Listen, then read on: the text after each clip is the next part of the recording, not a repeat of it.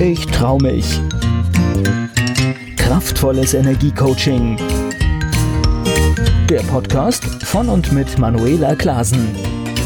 Herzlich willkommen zum Keck Podcast für mehr Freiheit, Erfolg, Selbstbewusstsein und ins Handeln kommen, damit du deine Ziele erreichst. Schön, dass du zuhörst.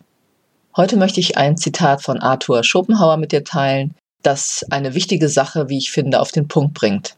Es lautet, nicht wie die Dinge wirklich sind, sondern was sie für uns in unserer Auffassung sind, macht uns glücklich oder unglücklich.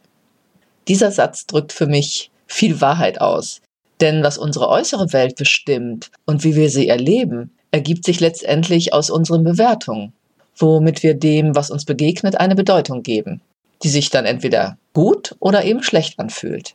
In meinen Persönlichkeitstrainings erlebe ich es immer wieder, dass meine Klienten sich mit Konflikten und Situationen in ihrem Leben herumschlagen, die auch aufgrund ihrer Bewertungen über sich selbst und die Welt entstanden sind, wie bei uns allen.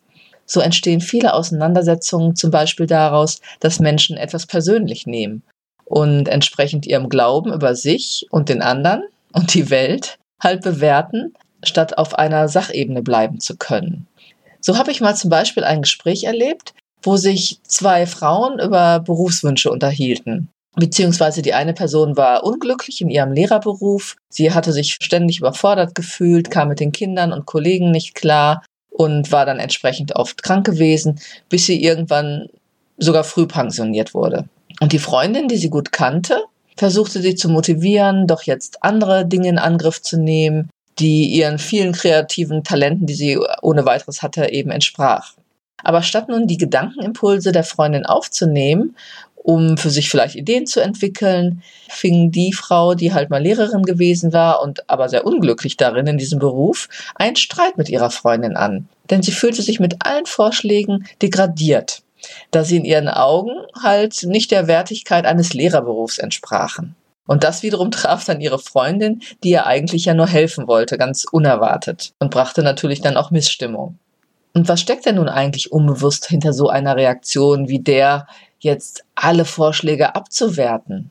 Es ist natürlich die eigene innere Abwertung, das mangelnde Selbstbewusstsein und vor allem Selbstwertgefühl, das dazu führte, dass die Frau, die eigentlich einen neuen Beruf suchte, die so unglücklich in ihrem Lehrerberuf gewesen war, bis sie sogar krank wurde für sich selber keine Ideen entwickeln konnte.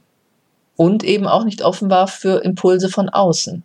Sie war ständig eben nur mit ihrem Scheitern und ihren Bewertungen in Konflikt und nahm sich so halt alle Möglichkeiten aus ihrem Weg, jetzt noch etwas Gutes zu entwickeln.